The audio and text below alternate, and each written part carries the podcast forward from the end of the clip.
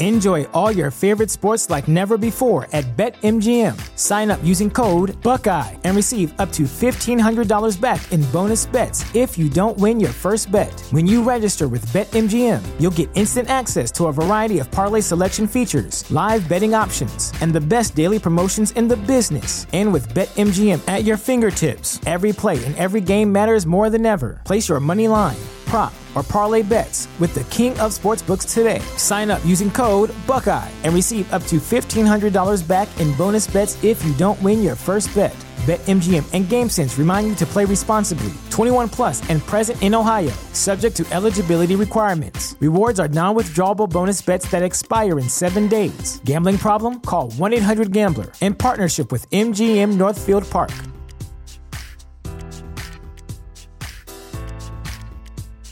When you visit Arizona, time is measured in moments, not minutes. Like the moment you see the Grand Canyon for the first time. Visit a new state of mind. Learn more at hereyouareaz.com.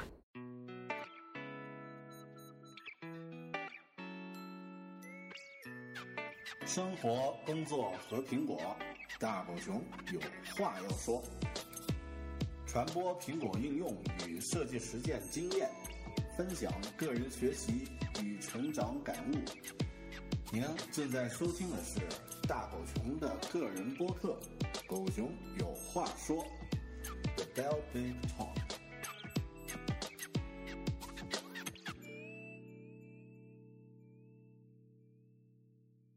Opportunities are available in all walks of life in Australia. So if you're young and if you're healthy, why not get a boat and come to Australia?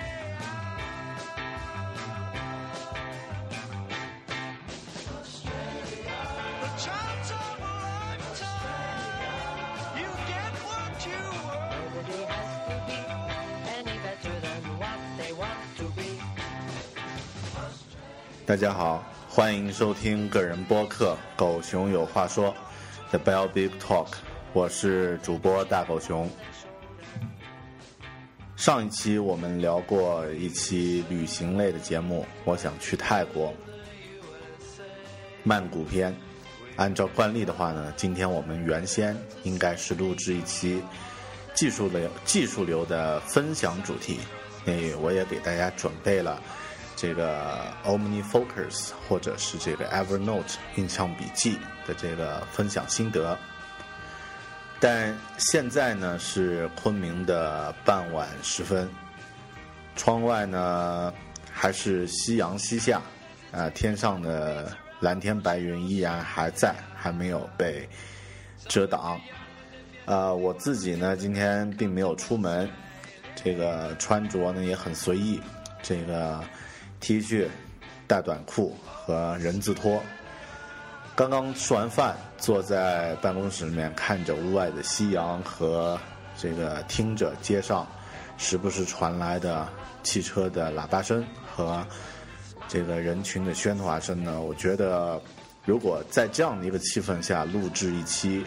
技术分享的播客呢，可能会对自己是一个很大的、很痛苦的事儿。所以今天呢，我想还是随意一点儿。那咱们呢继续分享关于旅行类的节目。今天呢，我想和大家分享一下，在去年的十月份一次让我印象深刻、呃无法忘怀的一次旅行。今天和大家分享一下我于二零一二年十月份的自驾澳大利亚大洋路的旅行。Christmas Day,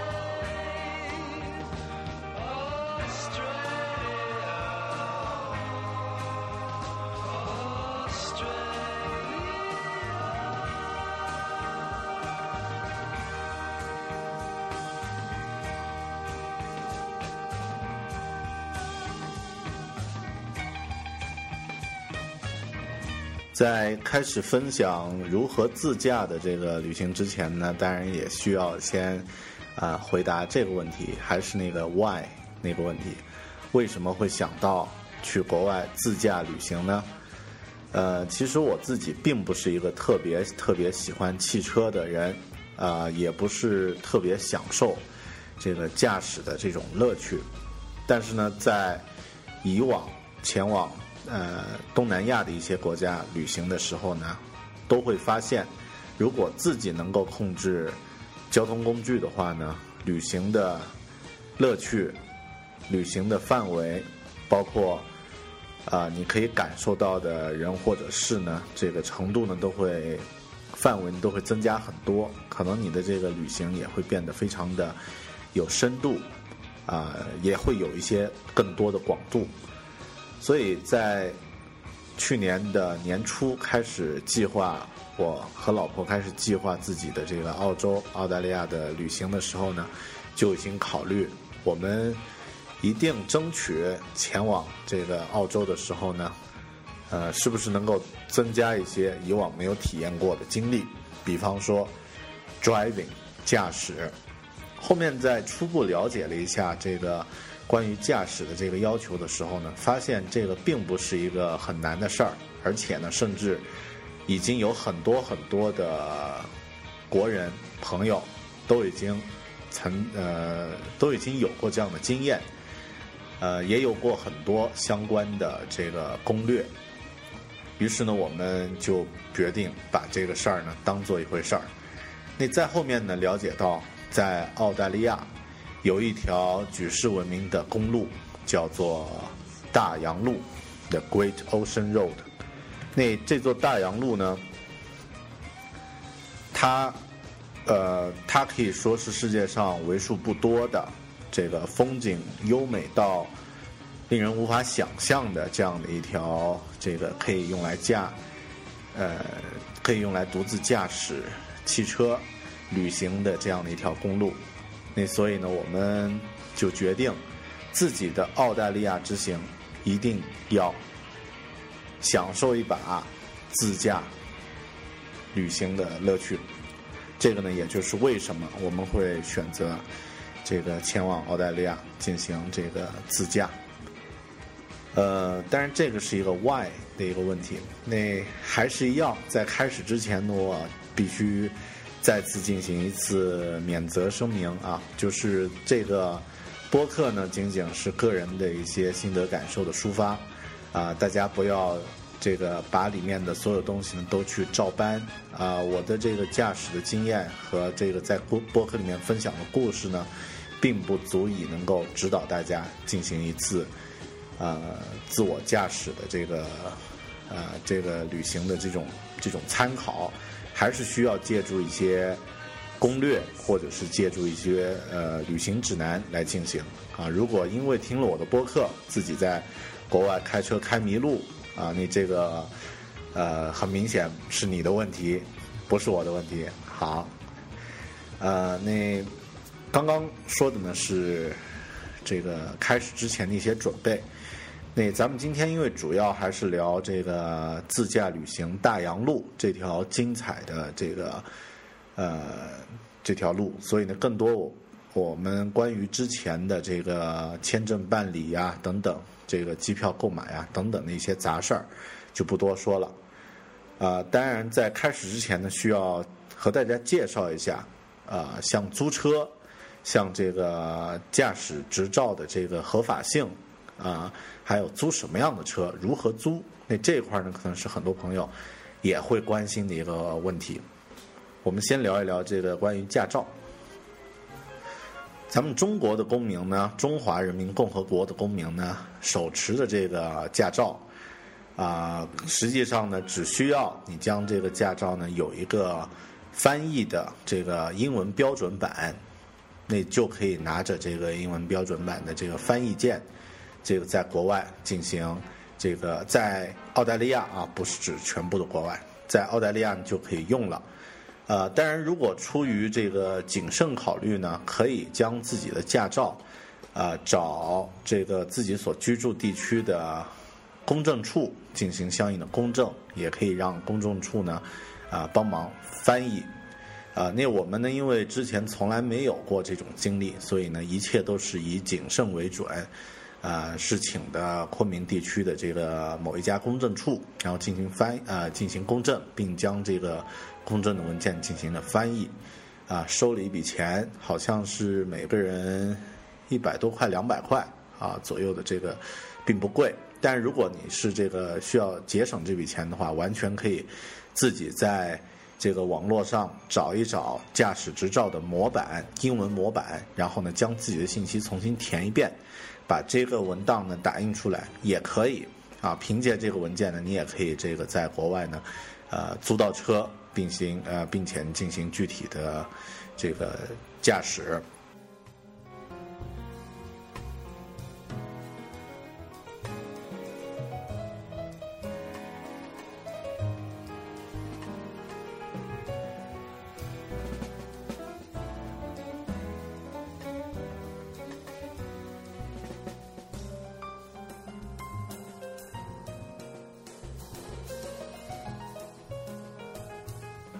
这个呢是关于驾照，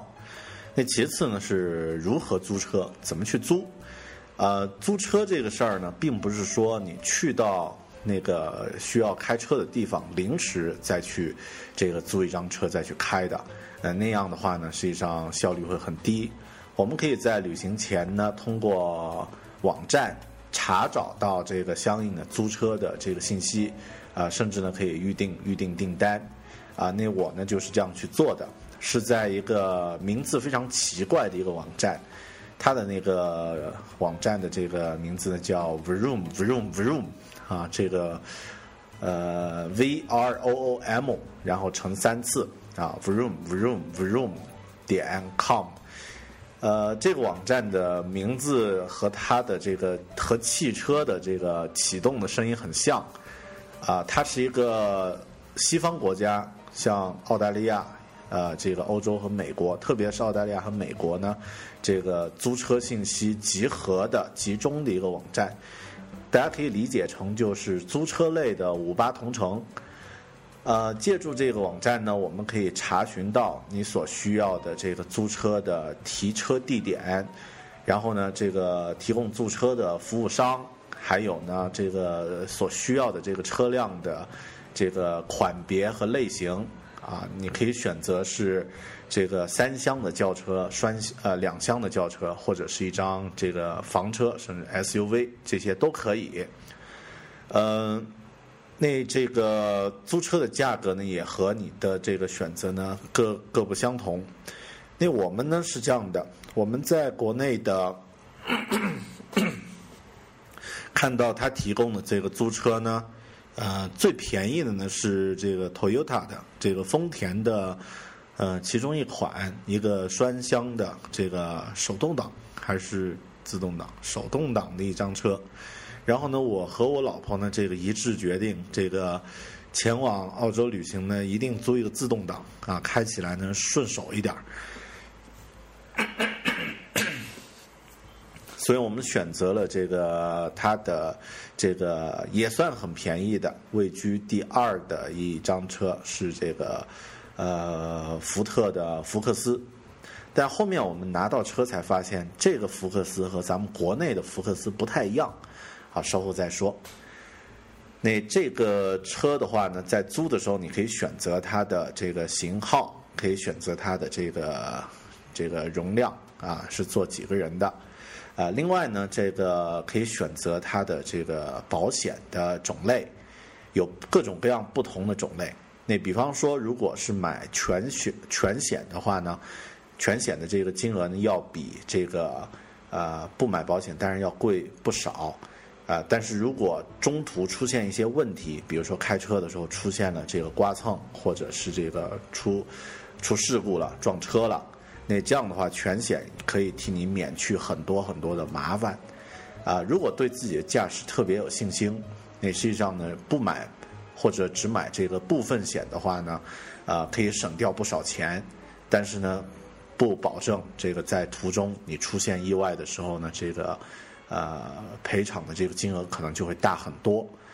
呃，那我们呢选择的是这个，刚刚说过是以谨慎为准，所以买的呢是全险。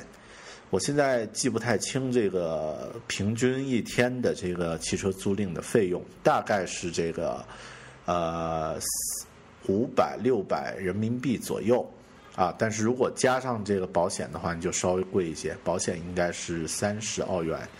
还是多少？你就相当于需要再增加这个呃两三百的这个保险的这个费用。但是如果你是第一次前往国外进行啊、自驾游的话呢，这个钱最好别省。啊，如果你是特别熟的老驾，你可以考虑就就不用出这个钱了。嗯，另外呢是这个，如果有经验的朋友啊，不一定选择这个呃小型的这个双厢车或者是三厢轿车，啊，你甚至可以选择一个房车，直接这个开着房车去到哪儿就住在哪儿，那个感觉呢也是爽爆了。呃，第一次去呢，当然我们建议呢，第一次去呢，可以用一个普通的汽车、普通的轿车呢，先来做一下这个热身啊、因为房车呢，首先它开起来并不是那么容易开啊、它的体积特别大，然后呢，这个呃需要一定的适应能力啊、那其次呢，这个可能自己对当地一些住宿的一些点，像一些房车公园呀、这些概念还不太熟的话呢，可以先选择普通的这个呃双厢的这个轿车或者三厢的轿车就可以了。那这个呢是关于出行前的准备，就是车辆的这个准备。呃，作为一个技术流啊，我自我认为自己还是属于技术流，所以在出行前呢，也对相应的工具和这个设备，还有一些软件应用，都进行了一些准备。后来旅行证明我的这个准备呢是完全有必要的。呃，你先说一说设备吧。这次前往这个澳洲自驾呢，我们事先了解到，通过一些攻略了解到了，这个有一个设备是你绝对绝对不能少的，就是这个 GPS 导航。啊，那通常呢，有的人会在国内买一个或者租一个这个 GPS 导航仪，然后将数据刷成这个澳洲的、澳大利亚的数据呢带过去。那呃，因为我自己是苹果粉丝啊，所以呢，这个对苹果的这个应用呢也比较呃稍稍微熟悉一点儿。所以呢，这次前往呃澳洲的时候呢，选择了这个使用自己的这个手机 iPhone 作为一个主体的一个导航上的一个设备。呃，事实证明这个选择呢是非常正确的。呃，那我们使用的这个呃 iPhone 上的几个软件，最常用的呢是呃进行这个 GPS 导航的这个叫 TomTom Australia。那这个软件呢，它卖的相当贵，卖到三百多块钱一个。呃，当时好像还还比这个还贵一些，但有一些国家甚至卖到四百多块啊，比如说美国的，好像卖的更贵一点。那可以把它理解成这个 TomTom 呢，就是国外的高德、凯立德这类的专业导航、汽车导航的这个软件。那它的数据量呢是根据这个国家的，比如说像这个澳洲的这个 TomTom Australia 这个版本的 App 呢，它应该是有好几百兆，一百多兆还是多少？这个容量很大。啊，然后呢，这个实际在使用的时候呢，的确非常的方便，啊，那呃后面我大概介绍一下吧。这个软件在用起来的时候，它甚至可以根据你的白天和夜晚给出不同的指示。呃，那啊，我们都知道这个 iPhone 自带的有这个 GPS 导航的功能啊，只要是 iPhone 四以上的这个机器呢都有。啊，但是出于这个安全起见呢，我还是买了一张当地的这个三 G 卡，啊，它的服务商选择是叫 Telsa，Telsa 的这个呃服务商，它的这个三 G 卡，这个速度呢啊爆快啊，快到让人啊爽的不行的那种那种速度。当然，可能如果是用四 G 的话呢，基本上就飞起来的速度。啊，那我们去的时候呢，选择还是以这个覆盖面积范围最好、这个信号最稳定的这个供应商叫 Telsa，它没有四 G 的。那如果是另外的服务商就有提供四 G，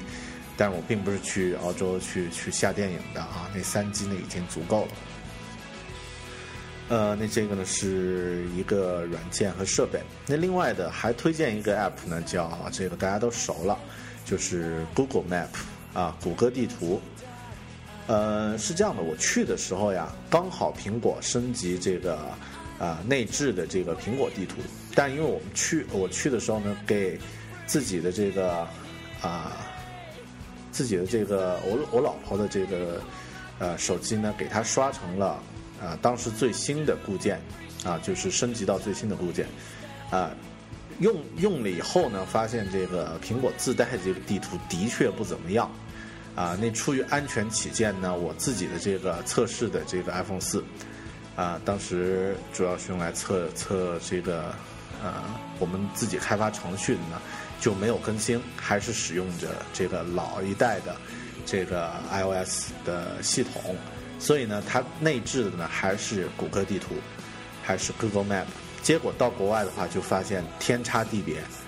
在澳洲的这个 Google Map 呢，表现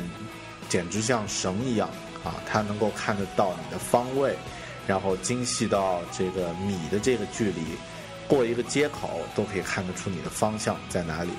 啊，在我们使用这个呃 TomTom 在野外开车的时候呢，它可以精确到小的花台，但是如果我们在市区里面，那是特别是在有一些步行的这个场景的话呢，使用 Google Map 的效果呢好好的不得了。啊，那同样的，如果切换到苹果那个那个地图的话，就特别悲催。所以在当时呢，呃，很庆幸我并没有把自己的这个 iPhone 四呢装上新版的这个 iOS 系统。但是现在呢，去就很方便了，你可以用这个内置的 iOS 的这个苹果自家的地图呢，好像也已经有一些明显的进步。那另外呢，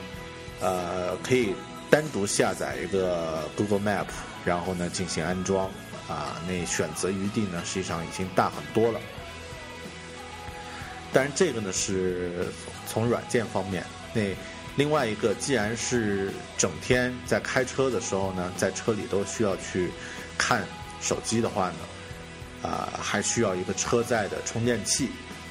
如果能够有一个车载的支架和吸盘呢，当然表现就更好。那这个呢，我提前也是准备好的，在国国内呢买了一套这个贝尔金的啊、汽车车载吸盘和相应的这个充电啊、整体的这个解决套装。呃，那充电呢，当然它很简单，就是插在这个汽车的这个取烟器里面就可以了，点烟器的这个插孔里面。啊，然后呢，这个车载吸盘呢可以吸在这个玻璃上，啊，非常方便。呃，去的时候没有发现任何问题，那这个用起来也很方便。结果把这个设备带回到国内，发现这个取烟器插不了我家的这个这个车的这个点烟点烟孔，可能是因为这个欧版和这个美版的车和其他的不太一样，还是什么意思？反正最终的这个去呃点烟器呢，在国内用不了，在澳洲还用的非常方便。啊，那这个呢，大家如果自己是从国内带一个点烟器去的话呢，最好提前先查一查你要租的车辆，然后呢，提前先了解一下这个能不能用啊，这个是一个呃是一个建议。如果你的点烟器用不了的话呢，就这个充电就是一个很麻烦的事儿。呃，那另外呢是这个车上除了这个技术流的东西啊，还别忘了我们是活生生的人，活在这个真实世界里面的，所以呢，车上呢带一点这个急救的东西啊，这个简单的一些这个急救的急救包也好，救生包也好，然后带一点吃的，带点食品。啊，在这个澳洲开车呢，它和国内不太一样。很多时候呢，可能开上很长一段距离是遇不到人的。那这个当然大洋路呢已经好很多了。如果是在这个澳洲内陆一些这个荒野地区，你这个进行开车的话呢，可能真的是你开上几百公里，周边什么人、什么建筑、什么什么呃这个人造的痕迹都不会有。你万一路上出点问题的话呢，就特别麻烦。所以大家最好带一点儿这个呃紧急的一些食物，或者平时吃的一些零食也可以，以防遇到像一百二十七小时里面那种情况啊。好的，那这个呢是关于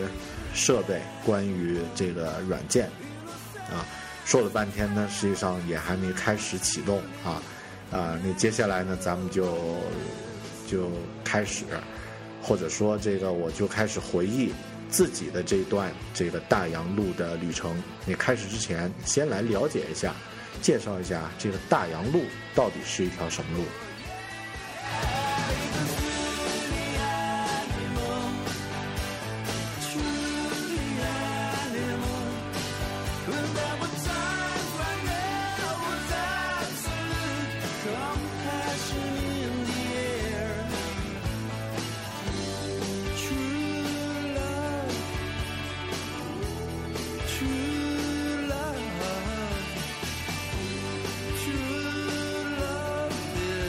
咱们呃听狗熊有话说这个播客的朋友呢，很多可能都是游戏宅男或者是游戏爱好者。呃，那要介绍大洋路是一条什么路呢？我觉得用一个例子可能特别容易说明。大家如果喜欢玩游戏，特别像一些赛车类游戏的话呢，可能玩过像《极品飞车》《山脊赛车》之类的这样的一些赛车游戏。那像那个山脊赛车、极品飞车里面呢，出现的一些特别美丽的一些赛道，在这个海边，然后有一条公路，啊、这个蜿蜒，在沿着海岸线蜿蜒起伏，啊、旁边呢是这个大海，然后有夕阳，另一边呢是这个海滨的小城，或者是这个啊、森林。其实他们的这些这个游戏里面美轮美奂的这些赛道，虚拟的这些赛道呢，绝大部分如果是出现在海边的话，都会参考了澳大利亚的大洋路，它可以说是全世界最美的一条海边的公路。呃，大洋路呢，它位于墨尔本西部，是在澳大利亚的维多利亚州。这条路呢是为了纪念参加第一次世界大战的士兵而修建的。那参与建设的人呢也有很多，就是参战参战的这个老兵。呃，那一九一九年这条路开始施工，啊，一九三二年呢就全线贯通。其实它的这个距离呢并不太长，它整体的距离呢就两百七十多公里，两百七、两百八左右的这个长度。那它一直都沿着维多利亚州的西海岸呢蜿蜒伸展，啊、有着壮丽的海洋风光，还有无数的海滩活动，啊、特别像一些特定的季节，像啊冲浪的季节，啊，像这个啊一些嘉年华的季节呢，周边的小镇呢都会热闹无比。那沿路呢有很多的这个海岸的小城镇和渔村，它从这个啊，如果说从起点的话，应该是从这个墨尔本西南的吉隆市，呃，就开始，那一直延续到另外一个城市叫瓦南布尔，啊，全长呢近三百多公里。那整条大洋路呢，从这个上个世纪八十年代初就被定为国家自然公园，澳大利亚的国家自然公园，对游客开放，它不收钱，呃，比我们国内很多景点呢，这个光是这一点就就比下去了。嗯、真正的大洋路它有一个起点是在叫一个叫 Torquay 这个的一个小镇的这个开始的地方，然后那那里呢会有一个纪念碑，也有一个这个大洋路从这个地方开始。啊、然后呢，终点呢是在这个瓦南布尔。呃，有人这样评价说，驾车奔驰在大洋路上呢，可以说是一次又一次惊奇之旅的大组合。沿途几乎不到一公里就是一个绝景，耸立在海上的岩柱没有一块是相同的。夕阳斜照，群鸟飞舞，是许多人一辈子可能都见不到的美景，但在大洋路呢随处可见。那这个呢是大洋路风景上的一些描述。那也介绍一下这个历史上的一些背景啊，因为刚刚说过它是这个一九一九年至一九三二年修的，实际上它这个时间是在第一次世界大战之后。呃，第一次世界大战之后呢，从英国归来了大概五万多名澳洲的士兵，那这个就是去参加一战的。虽然一战不是什么正义的战争哈，你这个这些士兵回到澳洲以后呢，因为呃没有工作，然后也无法安置，当时国家经济呢也是萧条的，然后失业率上升，政府呢他没办法，他如果这些这个士兵不能妥善安置的话呢。呃，可能会有很大的这个社会问题，于是呢，就安排这一批士兵呢开始开荒修路。从一九三二年，这个一九在一九三二年呢，从吉隆到这个呃瓦南布尔啊，应该是当时是从吉隆到坎贝尔港，这个 Port Cam Campbell Campbell 这个坎贝尔港的这个长达一百八十公里的海滨公路就正式开通。嗯，它的名字叫大洋路，也就是 The Great Ocean Road，伟大的海洋的路，The Great Ocean Road。实际上，就是因为在英语里面呢，经常会将一战将称为这个 Great War 啊，那二战是 Great War Two，呃，那这条路呢又是参加过一战的士兵修建的，所以呢就将它正式命名为 Great Ocean Road 大洋路。大洋路沿途有很多景点，最有名的像这个十二使徒岩，呃，也就是很多很多澳大利亚的这个明信片上都会有的风景，十二使徒岩的 Twelve Apostles。然后呢，还有这个呃呃 Torquay，也就是它的这个起点是一个世界著名的冲浪小镇。呃，我们熟悉的那个基努里乌斯呃拍的一部电影叫《破浪》。啊，还是《破浪点》这部电影就是在那儿这个拍的。另外呢，像这个后面，呃，坎贝尔港呢有，呃，有这个国家公园，然后后面呢有一个叫啊，就是不在大洋路上，往里面，呃，再走一点呢有一个这个格兰扁的 Green 的 Grandpin 呃 National Park，格兰扁国家森林公园都非常值得去看啊。沿路呢，当然。还有个特点就是袋鼠和考拉不断啊，路上都有很多。那这个呢是大洋路的一个简单的一个介绍。那大家大概清楚了以后呢，就咱们就来看一下这条，呃，这个并不长的一条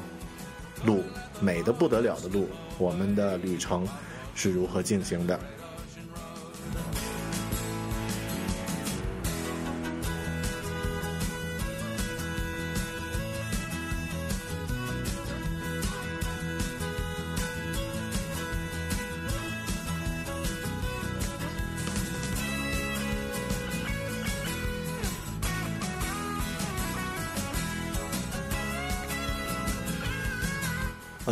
租车呢是从墨尔本的这个市中心这个取车，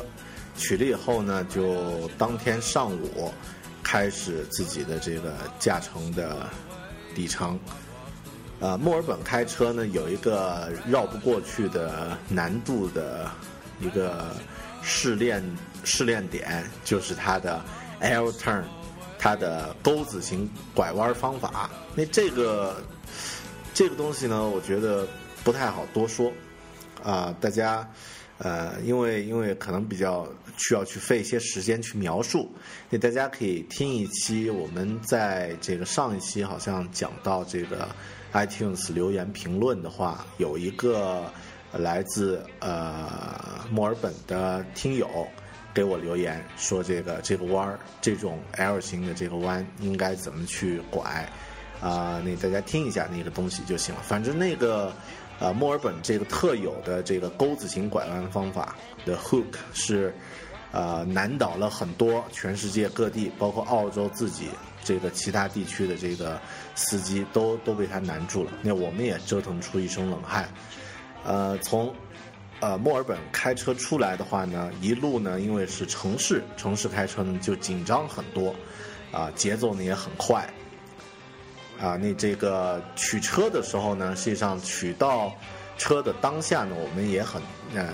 觉得有意思，因为什么呢？我们租的是一张这个福特的福克斯。那福克斯呢，大家知道，在国内的这个两厢车，它体积其实并不大，是一个很小的一个小型车。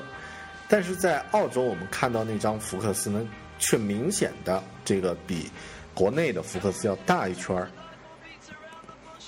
那像我在国内，因为特别有有有概念的话，我们在国国内做朋友的这个福克斯的这个车的时候呢，感觉我坐进去有点挤，稍微有点挤哈。这个因为我叫大狗熊嘛，但是在那里，在澳洲开那张福克斯的时候，却感觉里面无比的宽敞，啊，甚至有点小型 SUV 的感觉，啊，所以我觉得应该是这个各个地区销售的车型不同，它的这个呃，虽然名字和型号是一样的，但是尺寸也有大码、中码、小码的概念。呃，但是这个时候呢，就面临还有面临第一个考验，那咱们这个澳洲开车呢是右舵，也就是在呃往前走的时候呢，你必须在公路的左边啊、然后呢是这个啊、方向盘呢是在汽车的右手边，以这样的一个方式来开车。呃，那雨刮器和这个转向灯呢，在呃汽车驾驶的时候也是反着的，所以我们难免不在这个一开始的时候手忙脚乱啊。我和老婆在开车的时候，第一天开车的时候呢，数次这个无数次将呃这个打打这个转向灯的时候呢，将雨刮器打开，然后呢也无数次的这个在前行的时候呢压着。啊、左边的这个边界线来前行啊，数次的被提醒。那我在开的时候呢，我老婆无数次的提醒我，啊，她开的时候呢，我也一直在提醒她。后面几天呢，稍微好一点儿。那这个问题呢，也是需要去这个去克服一下啊。嗯但是我建议呢，就是不要刻意的去做准备，实际上只需要在前往。呃，驾驶的当天呢，提前就开得慢一点儿，然后呢，这个多用点心呢，一般也就差不多了。那这个呢，是在这个墨尔本取到车的时候的一些感受。嗯、之后呢，就是通过这个 GPS 设定好我们要去的这个去的这个路程。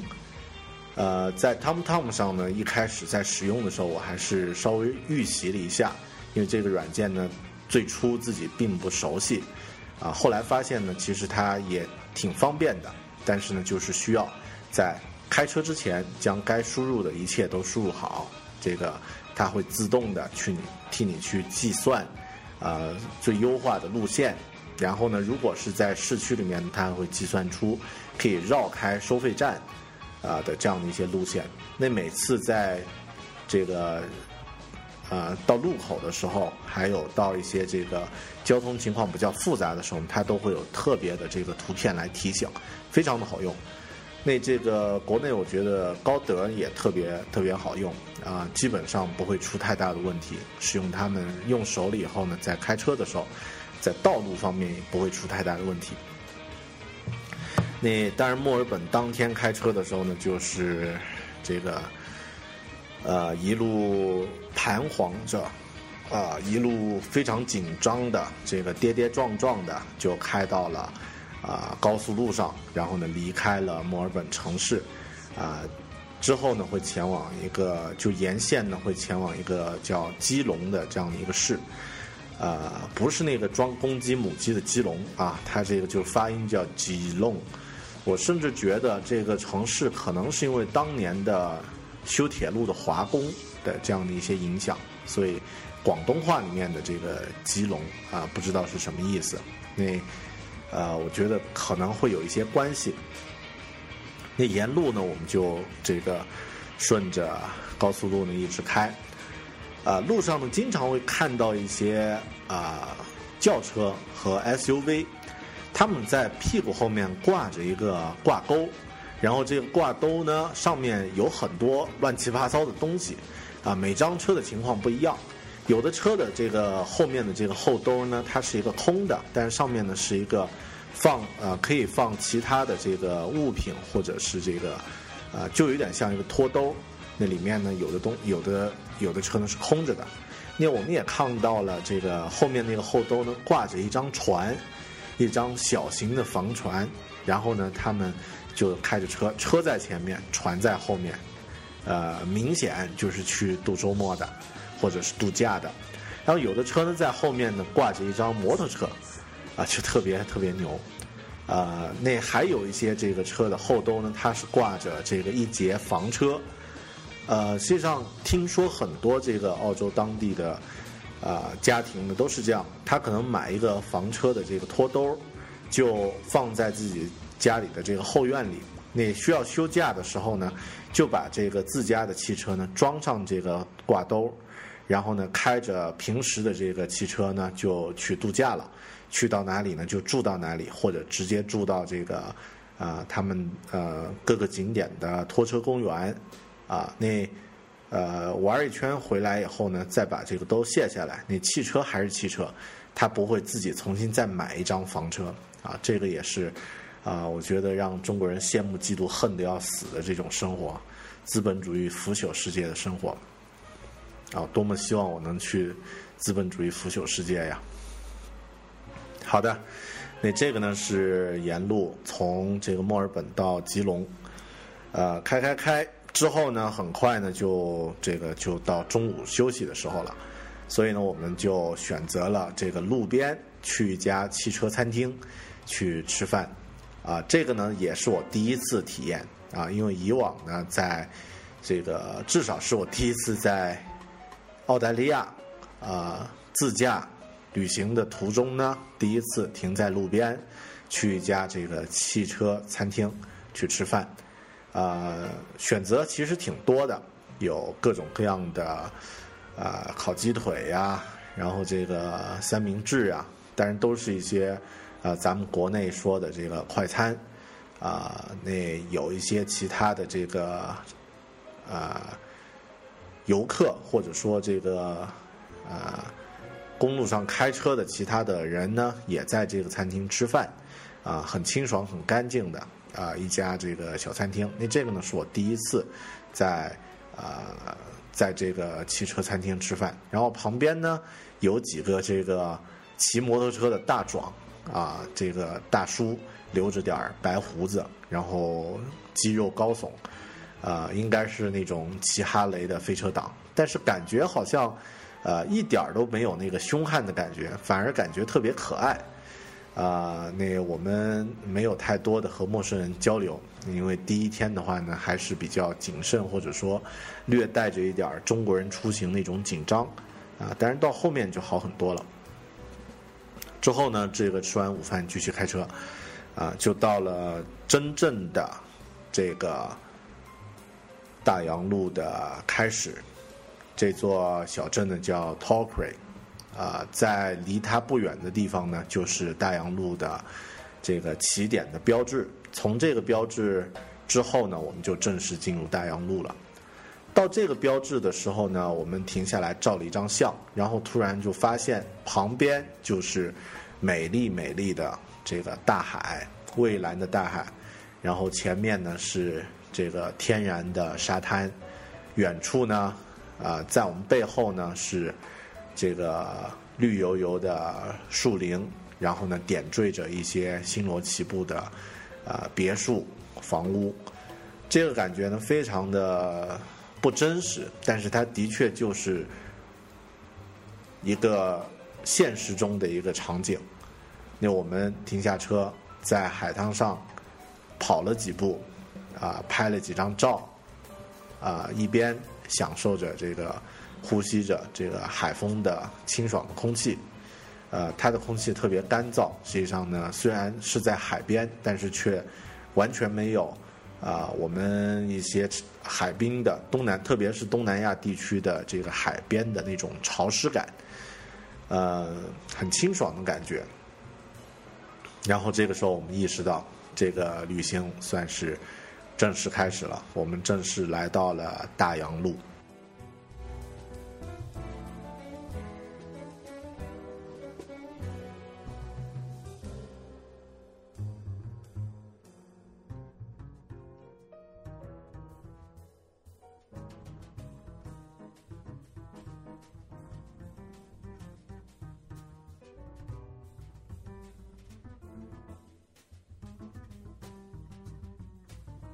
刚刚介绍过 Torquay，T O R Q U A R A Y 这个地方呢是世界一流的冲浪圣地，也是这个基努里夫斯拍破浪点的地方。那冲浪这个运动呢，以前离我们特别特别遥远，因为我是来自云南山区的狗熊，啊，我老婆也是云南本地人，那对于冲浪完全没有任何概念。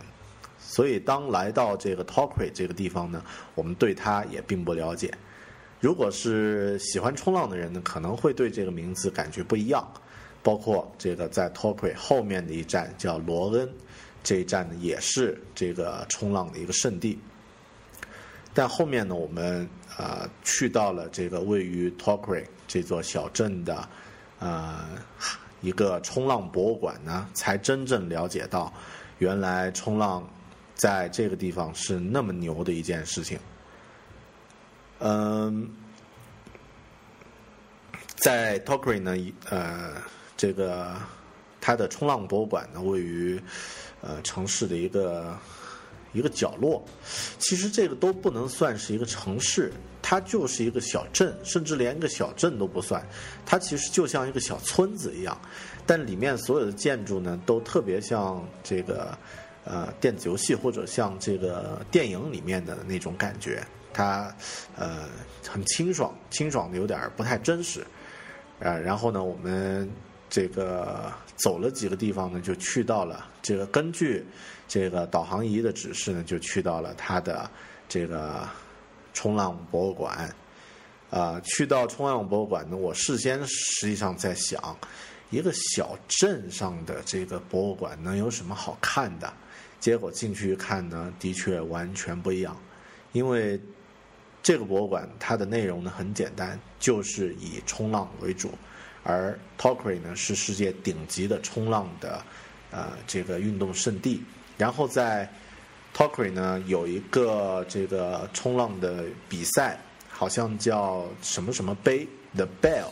是好像就叫这个 The Bell The Bell 杯吗？还是什么杯？那个 Bell 就是呃 B E L L 那个铃声的那个呃那个那个比赛。那这个比赛应该是世界级的，就是有很多这个一一流的冲浪运动员呢，每年会来到这里。那因为我们去的时候呢，刚好是澳大利亚的秋季，啊、应该是它的春季，啊、因为南半球的气候呢和咱们相反，我们十月份去的时候呢是北半球的秋季，应该是他们的春季。实际上并没有太多的浪，所以而且水温还比较比较冷，所以是属于当时的一个淡季。但在那儿呢，我们就看到了，在这个冲浪博物馆呢，就看到了各种各样与冲浪有关的，包括这个呃冲浪板的制造，然后全世界一流的这些这个运动员的一些随身的物品，从这个十九世纪初到现在，事隔将近一百多年，这个地方在冲浪的历史上的一些足迹。然后在这个博物馆里面呢，甚至还有一个小型的，还有两三个这个小型的放映厅，专门在放一个呃以当地的这个比赛为内容主题的纪录片，而且呢，我看了一下，看了这个十几分钟，拍的特别好，啊，拍的特别专业。但是最让我觉得比较过瘾的呢，是在这个冲浪博物馆里面有两个东西，一个呢是一个气垫式的一个用来拍照的一个冲浪板，那呃人可以站在这个冲浪板上，它四周呢，呃唯一的支撑呢是在正中央，而且是一个弹性的，就感觉是悬浮在空中，然后你可以踩在这个冲浪板上呢，啊，这个这个它会有一些微弱的运动，然后你可以摆造型拍照。啊，那另外一个特别特别酷的呢，就是这个呃那个电影《神奇四侠》第二集里面那个银色冲浪人啊，这个银影侠啊，Silver Surfer 啊，那个那个人的一个真人大小的一个雕像啊，那我还和他呢有一个 cosplay 的一个一个合影，但是那个电影感觉特别傻啊。嗯，就是《神奇四侠》这部电影叫 F 四嘛，就是的确是够 F 四的，但是里面的这个银影侠的那造型和他的这个呃冲浪板和他的那些呃动作呢，的确是帅爆了啊！我也特别喜欢他这个人物形象，所以在这个地方看到那个人物形象，让人眼前一亮。呃，当然，整个这个博物馆里面都是和冲浪有关啊。那你出来以后呢，出馆了以后，它就是一个，呃，设计的很合理。就走出来以后呢，就是一个纪念品的一个区域。啊，当你看完这个里面跟各种各样跟冲浪有关的东西的时候呢，走出来以后呢，可能会想买个 T 恤啊，或者这个门牌啊，或者是这个其他跟冲浪有关的一些纪念品，你在这里你就可以买。啊，这个呢是第一座城市，叫 Torquay。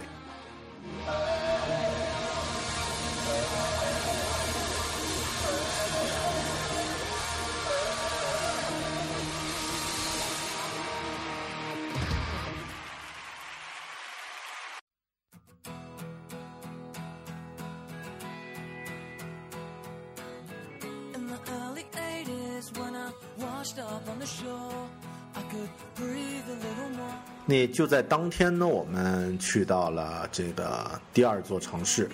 呃，海边的这个呃第二座城市叫罗恩，呃 l o n 啊、这座城市呢是一座可以说比啊啊应还是小镇啊，比这个 Torquay 要大一些，但它还是一个小镇的风格。那依着这个海海岸沿沿线而建的一条这个主街，就是它的这个整个城市的整个小镇的呃主要的社呃活动的一个场场地。啊、在呃在这条街两边呢，另外一边呢是这个海滩和这个一望无际的大海。诶，呃反方向呢就是各种各样的店，还有后面的这个建筑、居住的房屋，啊，大家都住在这个独栋独栋的，啊，我们说的应该叫什么洋房还是别墅？哎，每个人呢都住在这样的房屋里面。啊，我们到达罗恩的时候呢，实际上并不晚，只是这个大概七点左右的这个时间。但是呃，当时当时呢就发现要买点吃的还真不容易，因为大部分的这个餐厅好像都已经关了，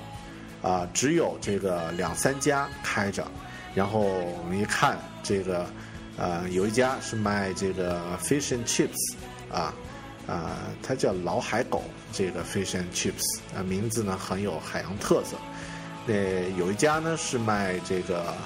啊、什么鸡脚筋、鸡关节的，这个这个听起来就很山寨的一个一个一个餐厅。你还有其他的都已经关门了。我们从这个旅行旅行呃旅旅行指南上看到，在罗恩呢有一家特别特别好吃的这个海鲜餐厅，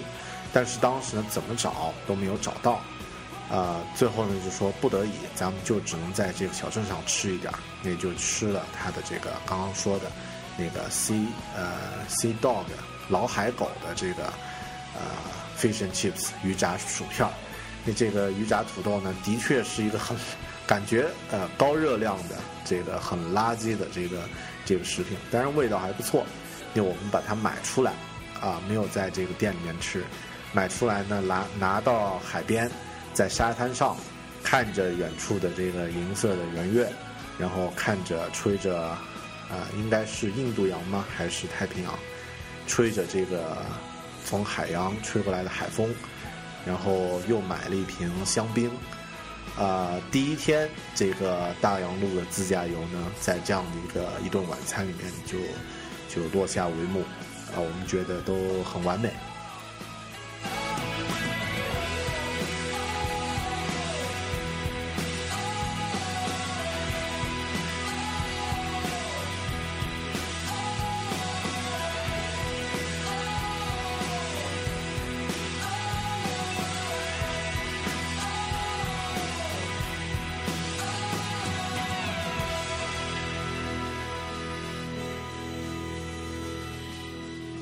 大洋路旅行的第二天，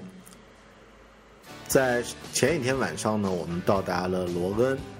在这个地方呢吃了晚餐，啊，因为我们对澳洲的时间观念并没有概念，所以当我们吃完晚餐之后呢，已经是晚上晚上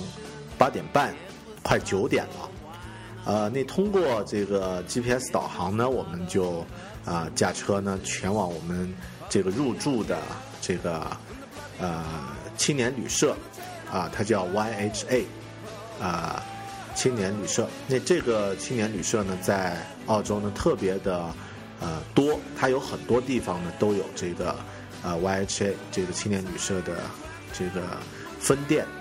啊、如果事先自己在国内办好了这个青年旅社的会员的话呢，可以呃省下不少钱。呃，平均呢每天晚上这个青年旅社的标准间呢，其实都不太便宜，因为它的这个虽然名字叫青年旅社，但是这个住宿的水准实际上是很高的。很多这个不同地方的青年旅社呢，已经相当于它酒店的水平。啊，那我们入入住的罗恩的第一家青年旅社呢，条件不错，是一个在位于半山的呃小木屋的这个呃旅社的集合集合点。那这个呃我们自己住的这个呃木屋呢，呃，它实际上呢是里面也有这个呃很多呃方便的这个设施啊，比如说我们房间里面也有厨房，可以自己做吃的。然后呢，这个呃单人卫生间和这个洗浴，它有一个公共的一个一个呃一个区域。但实际上呢，因为青年旅社里面的住宿的人其实很少，而且呢，这个呃基本上是两三个一两个房间，两两到三个房间可以用。呃一组这个公共的卫生间啊、和公共的这个呃洗澡的这个呃地方，所以呢，实际上呃住宿的条件觉得是特别舒服的。但我们对这个澳洲的时间观念没有概念，实际上呢，在澳大利亚八点以后啊，基本上所有的社会活动都会停止，啊，大家都是在自己家里面啊定着了。那很多人甚至九点钟、八点半就已经睡觉了，所以当我们到达这个青年旅社的时候呢，已经是晚上九点，那就发现整个地方已经是黑灯瞎火，没有任何人，啊，最后我们呃，因为在那儿这个锁车呀，然后这个拿东西啊，这个声响很大啊，然后这个也有一些动静，后面呢已经睡了的保安。啊，你们想象一下，九点钟保安已经睡了，啊，这个是什么样什么样的一个一个生活条件呀？呃，保安已经睡去的呢，就就那个穿了这个 T 恤衬衫啊，穿了这个呃 T 恤短裤，就就走过来说能不能帮你什么？这个先生，我说我们是订了房的，如何如何？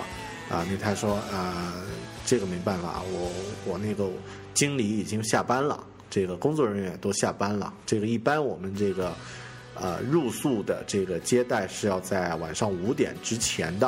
啊、我们来的太晚了，这个没办法。那当时我就有点慌，我说那要不问一下那个经理，看看是不是给他打个电话什么的。那他也很为难，就说那我问一下。啊，后面我知道为什么为难，因为就他九点钟给他经理打电话的话，就相当于要我们一点钟给自己老板打电话。是一样的概念，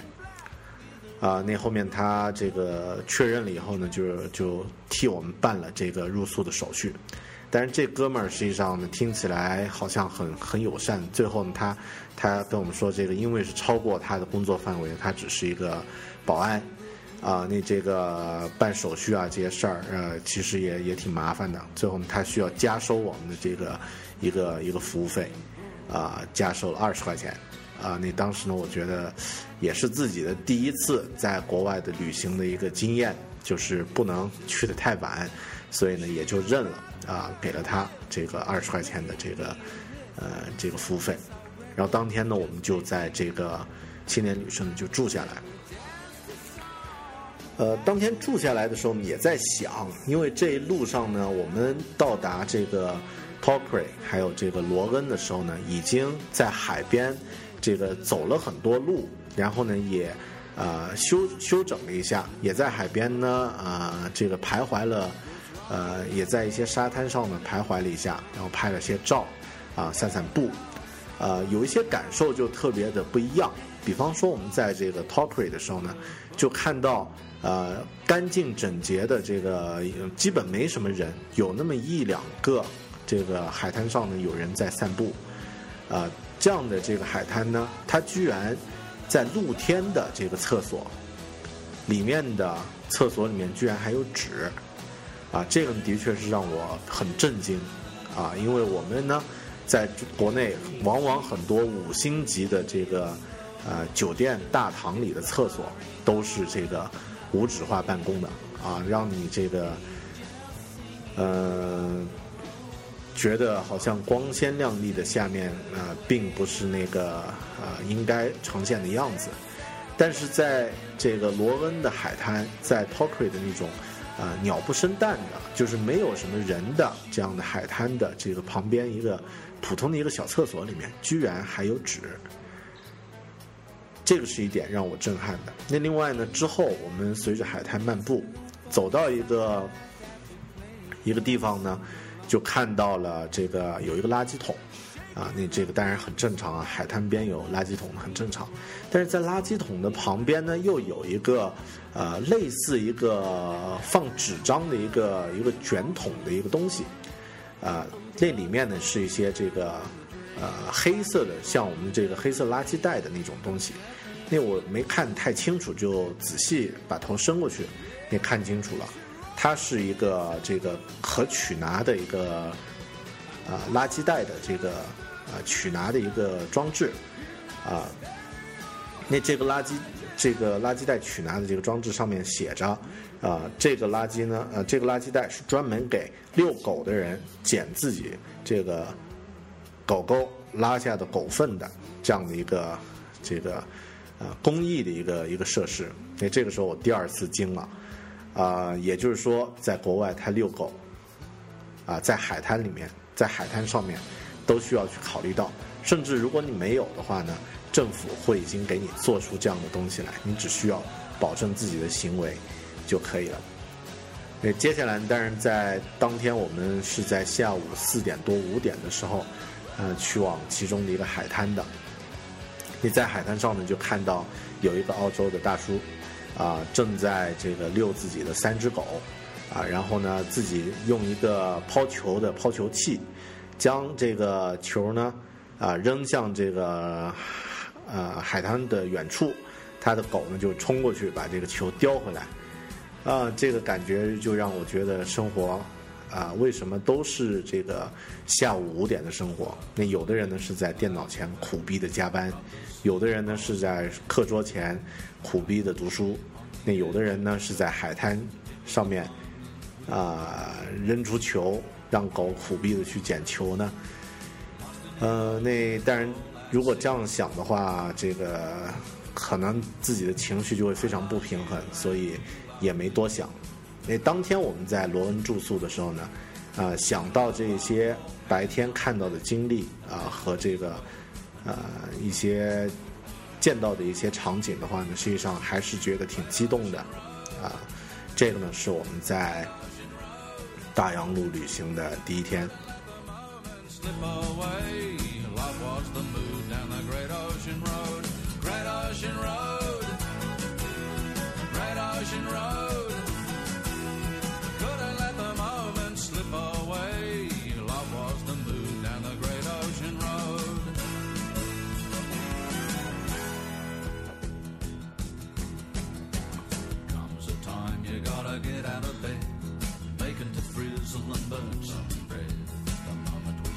heaven to mortal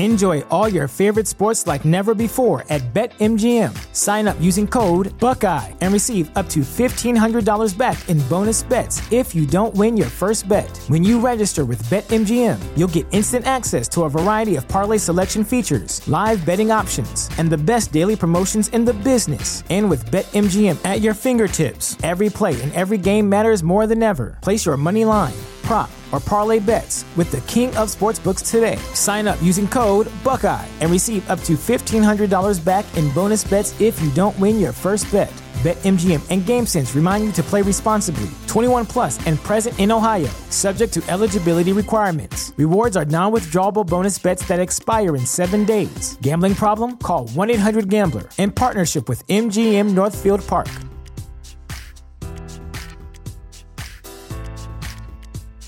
When you visit Arizona, time is measured in moments, not minutes. Like the moment you see the Grand Canyon for the first time. Visit a new state of mind. Learn more at hereyouareaz.com.